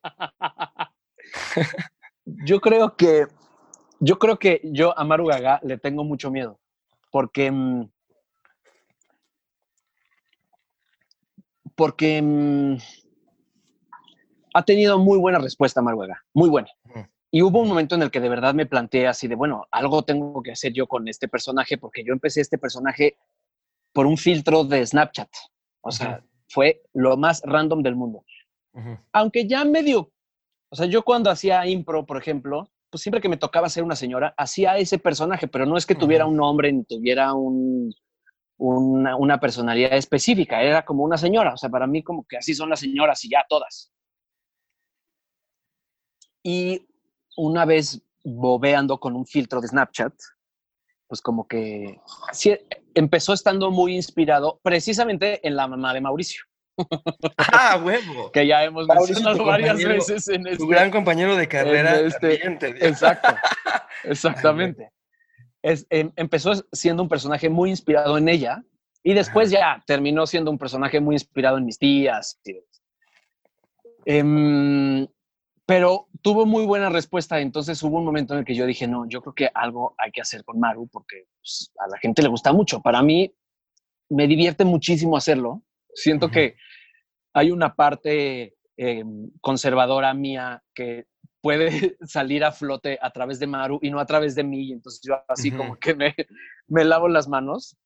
Este, pero me da miedo.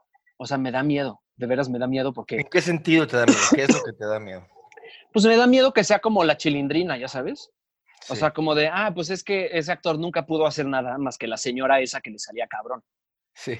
Entonces, como que, pues eso siempre me ha dado un poco de miedo de Maru. En una época, ahorita me da menos miedo. Tengo mis épocas también en donde como que me dan más ganas de hacer a Maru y entonces grabo varios videos y los voy subiendo poco a poco porque también es una hueva maquillarse y demás. Y luego lo que tú viste en Fake, que fue llevarla un poco como a otro territorio, porque Maru funcionaba muy bien pues como con estas frasecitas cortas que es como yo las subía a Instagram, como diciendo frases de tía, videitos que duraban siete segundos. Sí. Pero ya a la hora de poner a Maru a platicar con alguien y echarse un show de dos horas, pues es otra cosa. Sí. Entonces teníamos miedo de si iba a jalar o no iba a jalar y tal, y total, jaló muy bien. Y yo ya siento que Maru es un personaje que está parado y que puede hacer básicamente cualquier cosa. Lo que sea. Entonces, bueno, pues ahí hay como varias ideas en el tintero y varias cosas, pero, mm, pero no dejo de sentir un poco ese miedo, la verdad. Como de decir, ¿qué tal que esto me empieza a comer el mandado muy cabrón?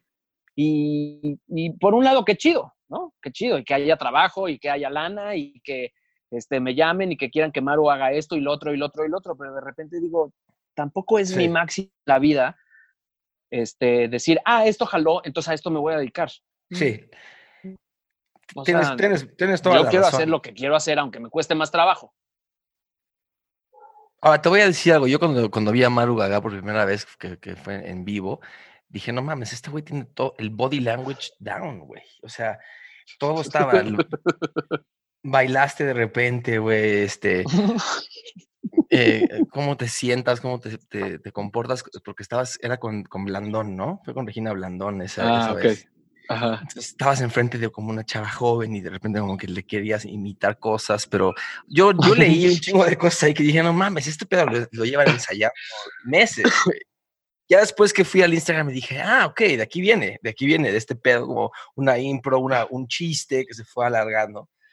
Entonces, este, este como frase, creo que es de Peter O'Toole, alguien así que dice, actuar no es ponerte máscaras, sino quitarte máscaras.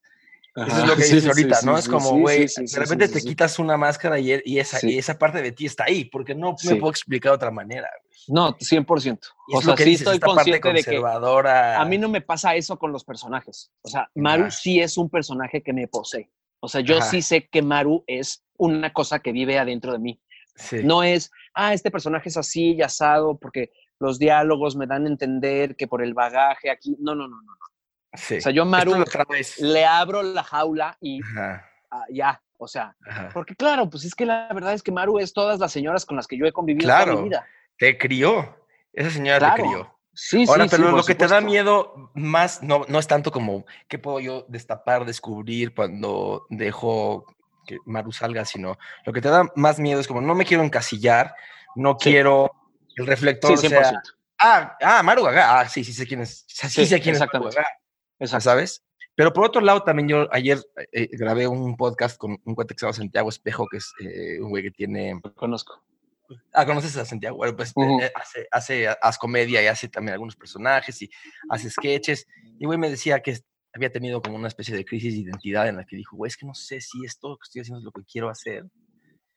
Quiero ser ese güey que hace sketches para online o quién quiero ser. Sí, Y luego dijo, a ver, ¿para qué me estoy censurando, güey?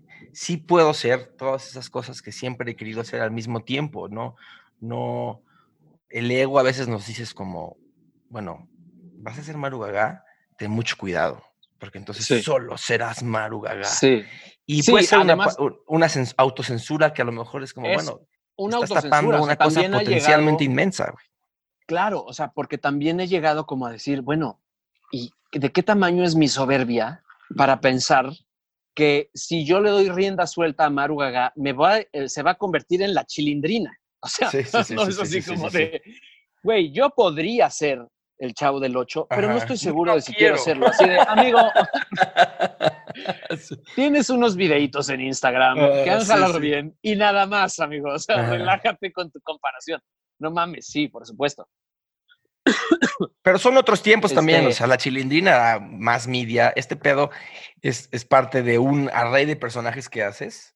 Ya, obviamente, ya todo el mundo te ha visto trabajar por aquí o por allá, pero a, mí personalmente se me haría muy triste que, que no le dejas salir a, a Marugaga por miedo a ver a dónde te lleva, porque yo creo que solo te puede traer cosas positivas. Y sí, en efecto, se empieza a volver esta onda oye, Maru, Maru, Maru, Maru, pues siempre puedes cerrar la llave un rato y, redireccionar y escoger bien los proyectos en los que, lo llevas. Pero esto que me estás diciendo, de, es que ningún personaje me posee como Maru Gaga, puta, pues es como casi un regalo, güey. Esa es una, es una cosa que, que hay que, yo digo, hay que agradecer cuando uno nos pasa estas cosas que decimos, yo me siento en flow con este proyecto, agradecerlo y darle, digo, la salida que tú quieras, pero, pero sí darle salida. Porque, bueno, a mí por lo menos, güey, tienes Ahí Atrás de Maru Gaga, es igual el hashtag y la chingada. Ahí sí, creo que, creo que el asunto está en, en escoger bien en dónde poner a Maru Gaga, ¿no? Sí. Y ponerla a hacer que, o sea, como que mm, tratar de ser lo más... Eh, como que además lo que yo haga con Maru Gaga también sea no nada más estar haciendo Maru Gaga, sino estar haciendo, no sé, un programa, una serie, un, tutorial, lo que sea, que independientemente del personaje Maruaga, yo considere que está chido, o sea, que sería algo que aporta, que no se ha visto, o que está bien hecho, o que no, o sea, como que tenga otros valores más allá de que el personaje está cagado y engancha muy bien con la gente. Yo creo que tiene ese, tiene esa ventaja ya hecha, que es que sí, la gente conecta muy cabrón con Maru. O sea, además a mí me sorprende mucho que mm, yo tengo una Maru en la cabeza, pero la gente me escribe y me dice, ah, sí, como mi tía también, que, y me cuenta una cosa que yo digo, Maru Gaga jamás haría eso. Haría eso. O sea, a Maru Gaga jamás le pasaría una cosa como esa. Pero bueno, tú estás viendo a tu Maru Gaga en tu realidad, quién sabe cómo se identifican con ese personaje y como dices, todo mundo tiene una Maru Gaga, pero es como polivalente. Sí, sí, sí, güey. Pero bueno, pues ya, o sea, una vez que uno sube un video, pues ya, eso ya no es tuyo, güey. Ya cada quien lo lee y lo recibe como, como quiere o como puede, o yo qué sé. Sí, haces un feeling de blanks, pues. Sí, exacto, exacto. tú das un poquito de, a ver, este es, este es un poquito de, de, de, material, esto es un poquito del personaje, y todo el mundo dice, claro, como mi, mi tía que tal, tal, tal, tal, tal, tal, tal, y con, ese es ahí donde conectas y, empatizas cabroncísimo, porque la conoces. Sí, sí, sí, sí, sí, sí, Es fascinante cuando pasa eso. Con, ¿A ti te con, con, qué actor, qué personaje te ha pasado eso aparte? Yo de niño, una vez, siempre me encantaba el cine, igual que tú, pasé gran parte de mi infancia enfrente de la televisión, ya sea jugando a que era rockstar o jugando a que era futbolista. Pero mi casa no tenía jardín ni patio, entonces mm, eh, eh, la sala de tele era donde jugaba fútbol. Entonces, con la tele prendida en el fútbol, jugaba fútbol. Ah, o con la tele prendida con Guns N' Roses, igual que tú, me vestía con la ropa de mi mamá, de Axel Rose. Y, y un día viendo a Amadeus, dije, no mames, esto sí está, eso es otro nivel. ya me senté a ver y dije, wow, yo quiero por lo menos entender cómo hacen eso que están haciendo estos güeyes. Y ha sido desde entonces mi película favorita. No sé en qué año la vi, pero niño, niño. Es, es del 84, supongo que la... Yo, Y yo también soy del 84. Supongo que la vi por ahí de los 90. Y pocas, muy pocas veces me pasa eso. en muchos diferentes vertientes, como te digo que me pasa con Maru Gagao, me pasa con esos güeyes, o de repente me ha pasado con otros comediantes como Steve Carell o o, Daniel Day-Lewis, que, eh,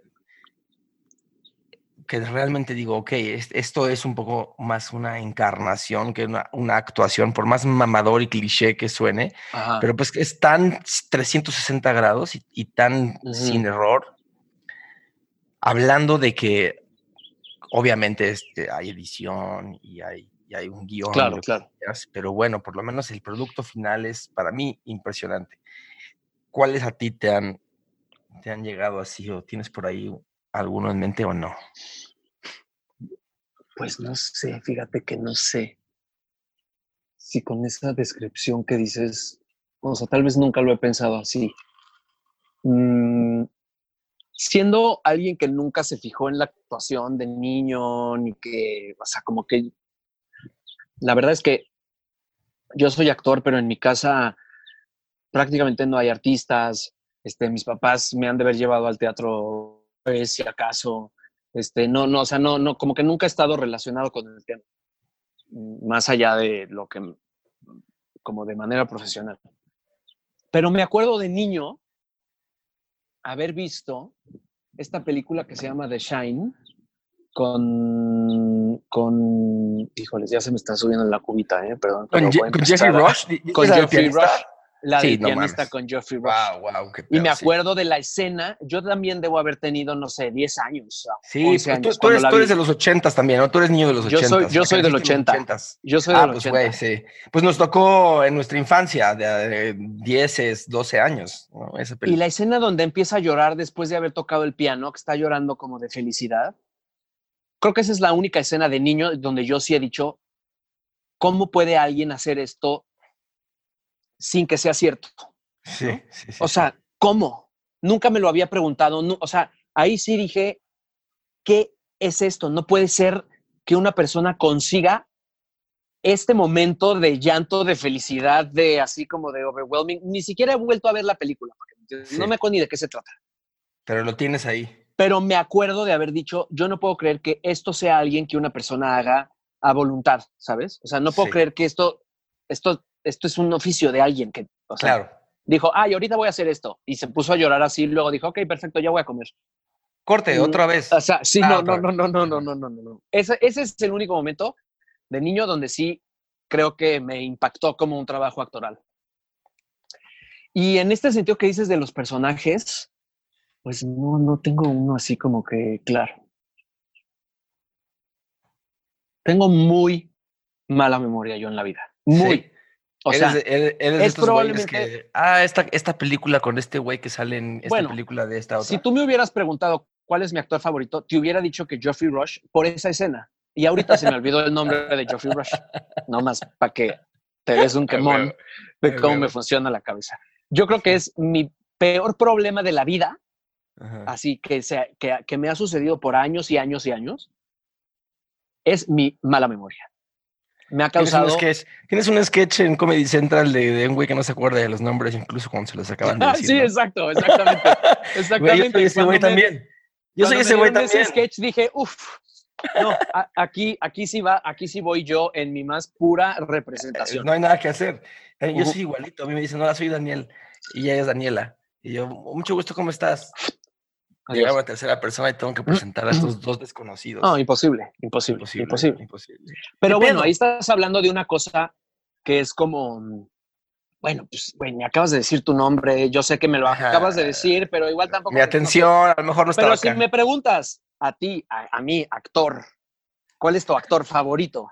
y se me olvida el nombre, es como de, amigo, he pasado por todos, por todas las dimensiones posibles con este problema. Me causa una, una como mm, eh, crisis de identidad, me hace muy inseguro, lo he visto en terapia, lo he tratado de solucionar con pastillas, o sea, he hecho todo hasta que un día me rendí y dije, mira, o sea, ya bastante me pesa no tener buena memoria, como para que aparte me pese el hecho de no tener buena memoria. O sea, y me pesa no acordarme de las cosas en una conversación, me pesa no acordarme de algo en una presentación, me pesa. Y encima que me esté pesando, que nunca me acuerdo de las cosas, dije ya, a la chingada, vas a vivir así, que la gente que te conozca te entienda y los que no, pues que te manden a chingar a tu madre. O sea, ni modo no me acuerdo de las cosas. Sufro siempre, por ejemplo, en las entrevistas así de, ah, ¿cuáles son tus películas favoritas? Digo, mis películas favoritas. No, oye, dime una película que hable sobre mis películas, las que se supone que me importan. Bye, imposible. Y más si me las preguntas, además. O sea, como que en el momento en el que me tengo que acordar, ah, te con, eso, con eso no tengo problema. Es que es lo que te iba a decir, eso es una cosa Con eso no tengo problema. rarísima, güey.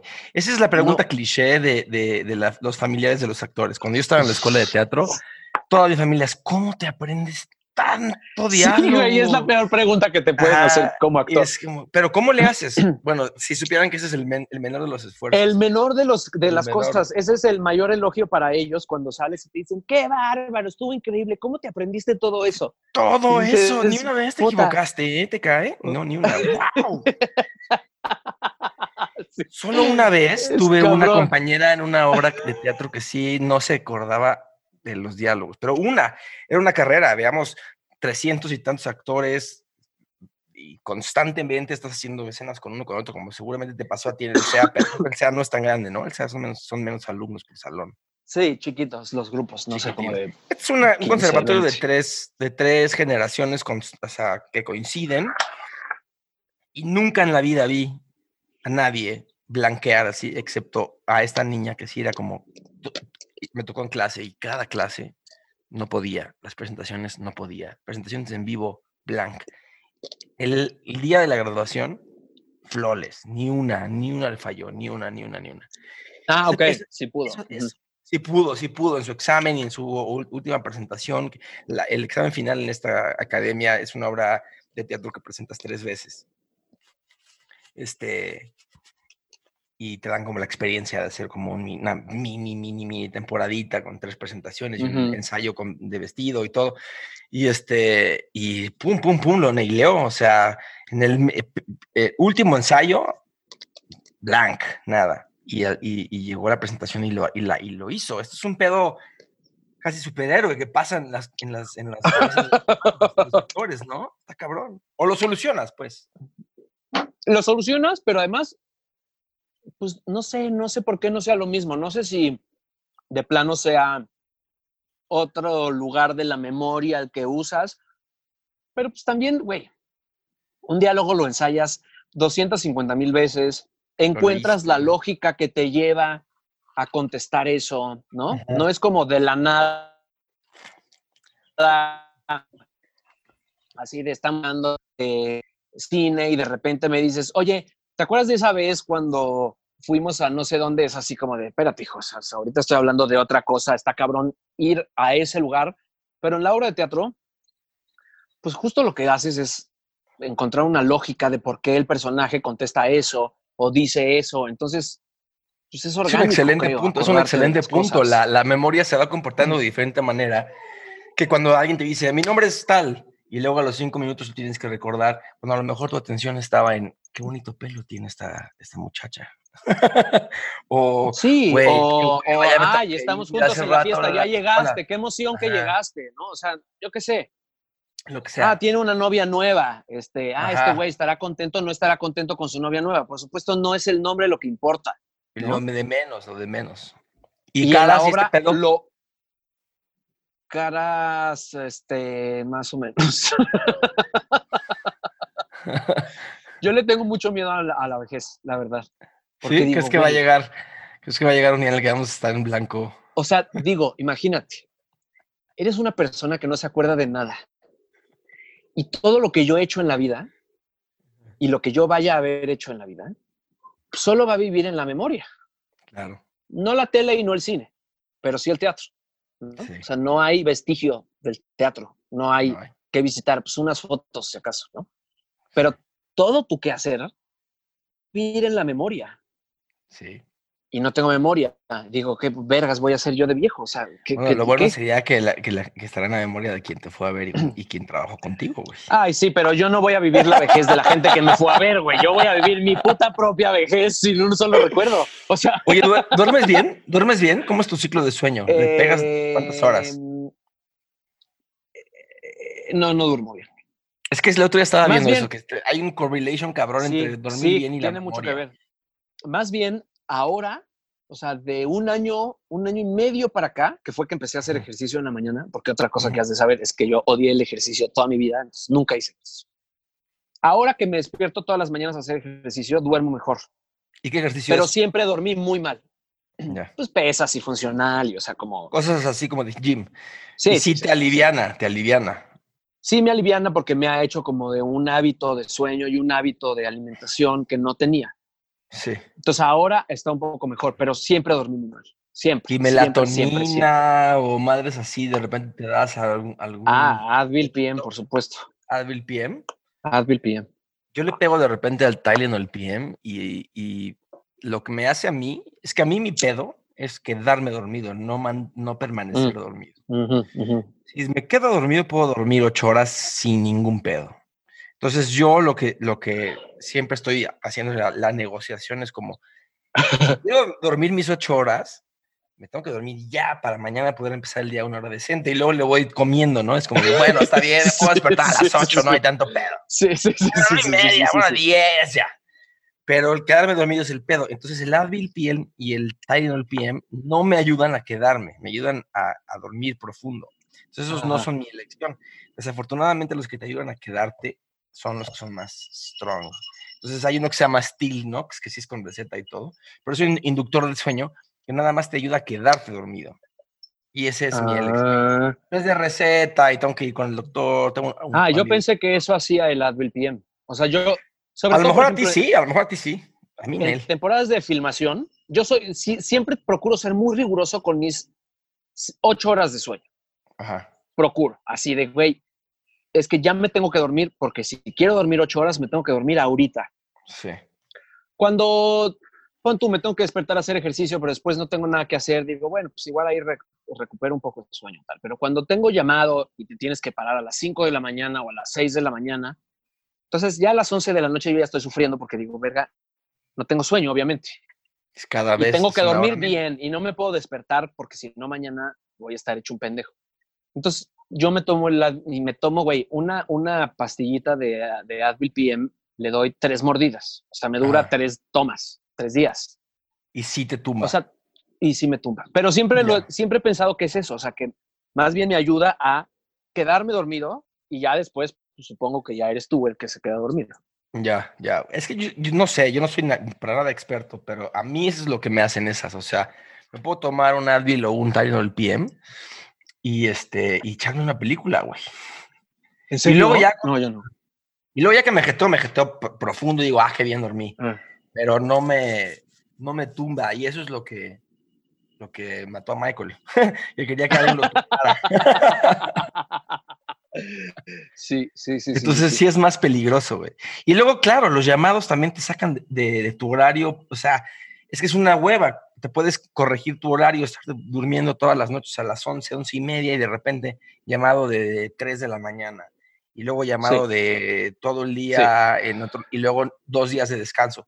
Está cabrón, este pedo es, requiere mucha disciplina. Esa, esa es una de las cosas que a mí me, me o sea, como que me, me no me desencantan, pero una de las cosas que hacen que a mí no me guste hacer tele o cine es el pedo de despertarse temprano, de, güey, pasaron por ti a las 6 de la mañana, llegaste, desayunaste, a las 8 ya estás en el set. Actuar a las 8 de la mañana es, es antinatural. O sea, perdón, no sé quién inventó esa mamada. No se puede. Es antinatural actuar a las 8 de la mañana. A las 8 de la mañana uno no sabe nada. Nada. O sea, no, no, no. Y para actuar tienes que estar a las vergas, o sea. Es como tener una cita romántica con el amor de tu vida, güey. Sí, no, no, no. no la vas a programar a las 7:30 M, güey. En cambio, llegas a ensayar a las 12 del día, ya estás más calientito y tu función, llegas al teatro a las 6 de la tarde y ya la voz la tienes caliente porque ya hablaste todo el día, perfecto. O sea, no, no, no, es que el teatro es una belleza para eso. Te echas sí, dos. Exacto, vámonos, sí. Sin pedo. Oye, ¿y sigues haciendo muchos castings? Ahorita no, no hay nada. No, no, no me refiero ahorita, me refiero en tu carrera en general, ahorita sigues haciendo muchos castings o ah, ya, o ya, sí, es que ese, ese, es el pedo, yo creo que, claro. a mí se me hace más eh, contra natura de, de la actuación, güey. Mira, odio los castings, pero te voy a contar una cosa que me acaba de pasar.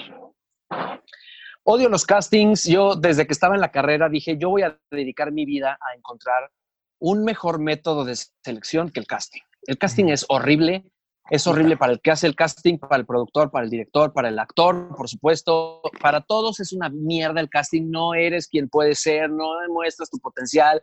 Este, o sea, no te mandan la escena, no entiendes ni el contexto, te dicen, este, e, es un hombre de 35, vete vestido casual, así de, amigo, ¿y eso a mí qué vergas me dice del personaje? Sí, sí, sí. O sea, sí, o sea no. Bueno. Mi sueño es no hacer castings. Hasta hace poco que hice un casting, yo me había quedado en una serie en el que al final el que iba a ser como mi pareja, mi partner in crime de toda la serie, no pudo y no sé qué, y entonces empezaron a, a castear otros actores. No voy a decir su nombre, pero casteé yo ya tenía el personaje, o sea, a mí ya el casting me valía más. Pero querían que el otro actor casteara conmigo para ver si había química y la Y entonces casteé con un actor, pues ya de bastante renombre, que ya no está acostumbrado a hacer castings. Me dijo, güey, la neta es que a mí ya me hablan directo y ya no hago castings. Y el güey, este, nos vimos antes, practicamos la escena, etcétera, hicimos el casting. Yo conozco a ese actor desde hace mucho tiempo desde hace muchos años. He visto su trabajo y además he trabajado con él y sé que es una pistola. Y en el casting fue una desgracia. Una desgracia, güey. Una desgracia. Entonces dije, verga, quiero seguir haciendo castings toda mi vida. Porque si te, si te oxidas en eso, ya, ya, o sea, vas a depender 100% de la gente que te conoce y no de alguien que dice, ay, pues mira, dale chance. Y llegas y haces un casting del culo, porque ya no estás acostumbrado a hacer castings. No, no, no, no, no, no. Ahora, ahora soy muy fan de los castings. Ya. Ahora digo, no quiero dejar de hacer castings. Te cambió la perspectiva del casting. Cabrón. Dije, no. Es que tienes toda la razón, tienes toda la razón, güey, porque ese es un, un skill diferente, pero ese skill es el que te, que te, el que te consigue la chamba, güey.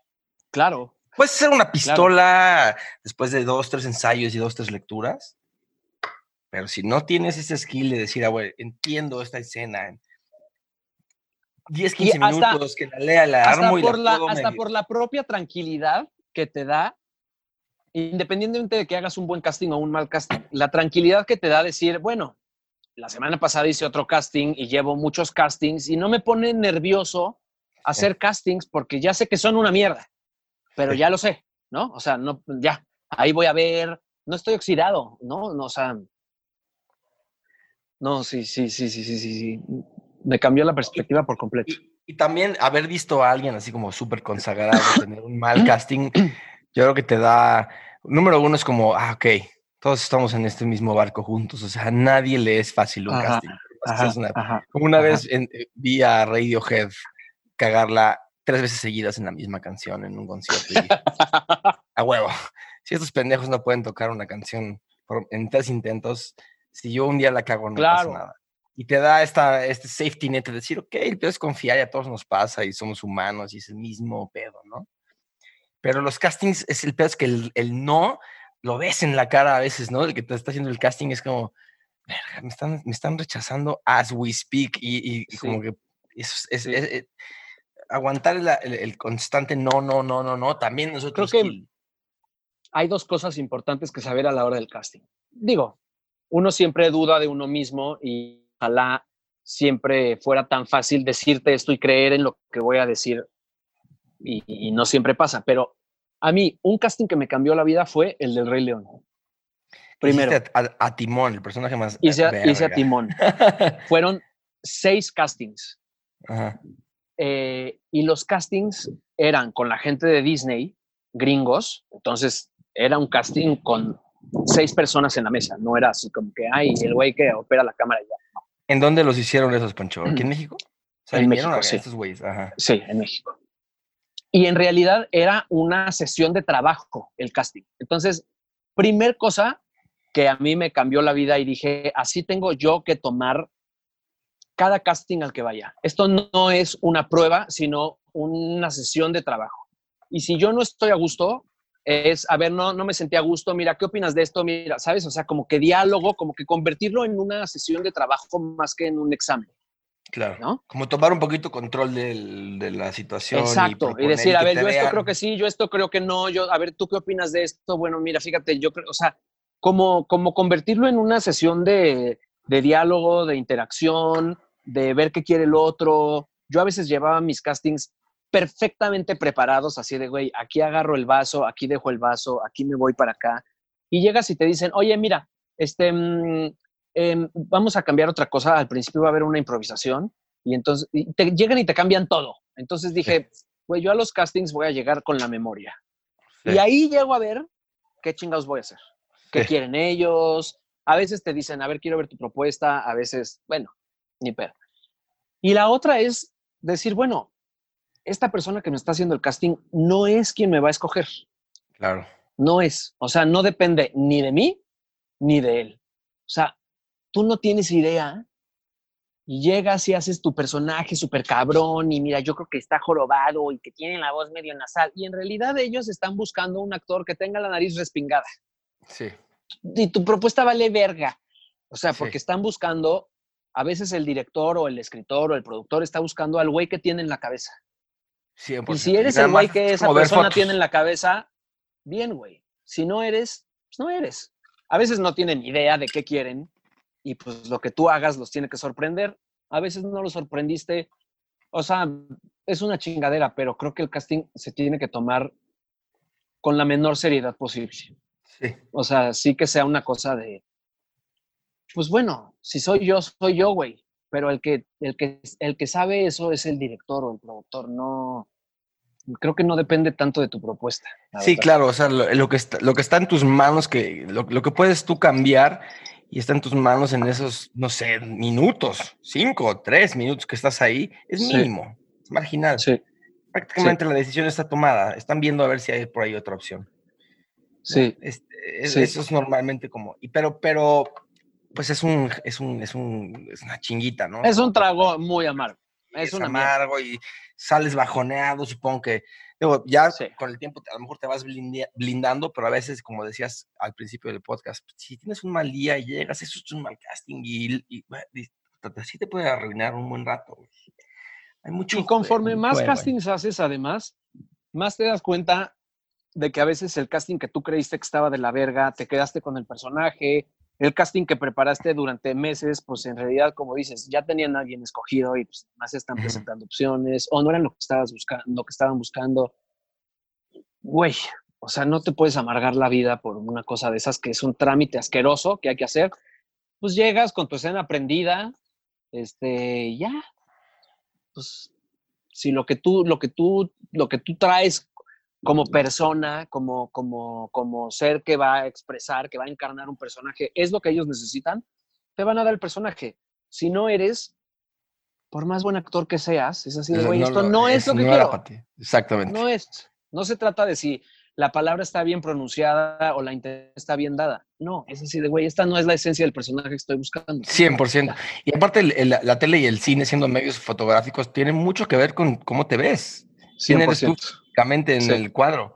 Muchas veces, bueno, este güey, no mames cómo leyó la escena. Me encantaría que la leyera así un güey con esas otras características físicas. Claro. Además, no está en tu control, no, lo puedes cambiar. Sí, sí, ¿Y qué, qué, tenías en, en, puerta estos meses que venían, aparte de, eh, de Backdoor? ¿Qué más venía? Eh, pues esta serie de Disney que te cuento de la audición con este otro actor.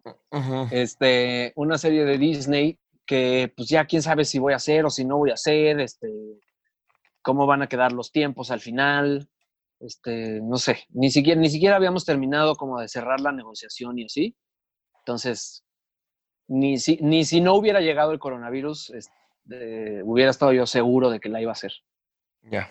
Y, la, y la segunda temporada de Pillowman, que no me acuerdo cuándo íbamos a estrenar, pero pues ya quién sabe qué va a pasar. El teatro yo creo que va a ser de los más traqueteados este año. Pues sí, es que cuando medio se reactiven las actividades públicas, las últimas en, activarse, yo creo que van a ser las masivas, pues, o sea, que el teatro pues, era de más de 50 personas, el teatro de donde decías Pilo, mano. Claro, y además tiene que ver con la confianza, o sea, no es nada más un asunto de ya podemos entrar al teatro, sino quién se va a querer ir a meter al teatro, a arriesgarse. Exactamente.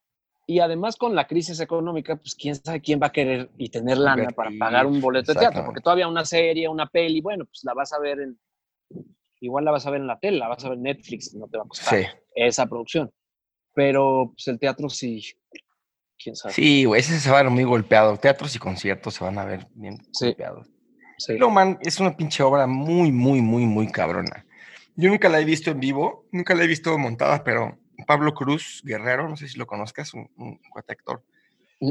hace como 10 años me dijo, no mames, acabo de ver la mejor obra que he visto en mi vida. Se llama Pillowman. La vi en Broadway con Alfred Molina y Billy Crudup. Me dijo, no mames, la obra tienes que ver. Entonces me, me conseguí el, el, guion. Cuando lo leí dije, no mames, qué pedo, es un, un genio. Y ya me leí más obras de este güey, de Marty McDonough, y he visto sus pelis, me parecen increíbles. Y cuando me enteré de que estabas haciendo tú Piloman en México, que, que, fue cuando nos conocimos, creo que ya nada más te quedaba una presentación y estaba sold out, entonces, la chingada me la, perdí. Y ahora me perdí la segunda temporada, güey. Pero, güey, les fue cabrón, tuvieron un chingo de éxito, eh, nominaciones a premios y madres así. ¿Cuál fue tu experiencia haciendo e-, eso? No mames. Es un texto extraordinario. O sea, yo cuando lo leí, dije, por supuesto que lo quiero hacer, pero no, no, no estoy seguro que yo pueda ser un personaje como este. Está 100% fuera de mi registro, está, o sea, está muy cabrón. Pero a la hora de estar ensayando, me di cuenta de, o sea, como que me pasó algo que no me había pasado nunca y dije, este texto es tan bueno que casi se para solo. O sea, y además la, la propuesta del director era, hagamos lo menos posible. O sea, de verdad, solo digamos las palabras que están escritas con eso es suficiente. Es un texto tan poderoso que no necesita decorados, artificios, no necesita nada. Es un puto texto totototototote. Y la verdad es que esa apuesta, que era muy arriesgada del director, le salió muy bien. Seguramente regresaremos, así que ya tendrás chance de verla. Sí quiero, güey. Es una obrotototota. Neta sí la quiero ver. y vi que justo tú posteaste que la traducción también estaba como nominada a mejor adaptación y traducción. Porque este güey no es nada fácil de traducir, porque es un irlandés, es de Irlanda del Norte, creo, y muy, o sea, muy apegado a las expresiones y al humor irlandés. Humor negro, casi sí. más ni siquiera humor. Pues sí, yo eh, me acuerdo que desde que llegué a hacer la audición, a mí me mandaron un monólogo para la audición y mm, dice, antes de empezar, el director dice, bueno, esto es una obra, es, es, una comedia de humor negro y la chingada. Yo que no había leído la obra y solo tenía el monólogo, dije, ¿cómo? ¿Cómo esto es, cómo esto es comedia? ¿De qué me estás hablando? Chiste, o sea, suena a un puto drama que te cagas. Sí, sí, Tiene un tono muy complicado, muy complicado. Sí es. ¿Viste este esa, la de los, de los tres letreros atrás de mis, afuera de Missouri? Sí, Sí, sí, sí. sí, que bueno, esa la rompieron porque está, a mí se me hace fenomenal, sobre todo las actuaciones. Como que estos textos eh, evocan actuaciones muy perras, ¿no? Como que tienen tanta carne y, el texto es tan como sabroso y jugoso que, este, que, pues las dos pelis que ha hecho este güey o sea, se me se han hecho bastante buenas, mucho mejor esta segunda pero todas sus obras es como, puta, ojalá pudiera algún día ver a alguien montar esto bien montado. Es un chingón. Eso en México y en español es un reto que sí me, quedé con ganas de ver. Pero bueno, ojalá que sí regresen. Yo creo que se va a tardar en, reactivar este tipo de cosas, pero pues como lo decíamos hace rato, o sea, el entretenimiento y el arte es importante y, es esencial y la, la, gente lo va a pedir y se van a reanudar, sobre todo proyectos que estaban ya tan probados y bien recibidos. Yo tengo fe en que sí. ¿Tú también apenas? Sí, yo también creo. Yo también creo que va a regresar. No, además, no es un proyecto tan caro. Este, tampoco cabe tanta gente. Es un proyecto, creo que, que además, sí, pues le fue bien y ojalá la gente se haya quedado como con ganas de ir. Y pues ni pedo, o sea, pues alguien va a tener que empezar, ¿verdad? Sí. O sea, alguien va a tener que empezar a ir al teatro. Miguel Septién se llama. Y estaba es un director de Querétaro en el Lucerna. Ok. Es un director de Querétaro que montó aquí, creo que su primera obra en la Ciudad de México fue Urinetown. Ok. Este, y le ha ido muy bien, muy bien. O sea, él me vio en otra obra, me llamó, yo no lo conocía. Este, y dije como que, órale, pues, te vas a rifar a montar este textote, pues a huevo. Y lo hizo muy bien. La verdad es un tipo muy talentoso. Muy talentoso. Qué, buen pedo, güey. Oye, Pocho, pues me dio mucho gusto echarme un par de cubitas contigo. Igualmente, Jero, la pasé cabrón. me cambiaste por mi, mi, ánimo del día. Muchas gracias. Qué buen pedo, güey. Ya, ya, ya, es día de nueva Cabrón. Qué buen pedo. sí, sí, sí, total. tú también, me encantó platicar contigo. Ojalá que luego podamos repetir esto presencialmente en, el momento en el que se pueda. Y este, tengo ganas de ver a, a Piroman y más Marugaga y todo lo que haces.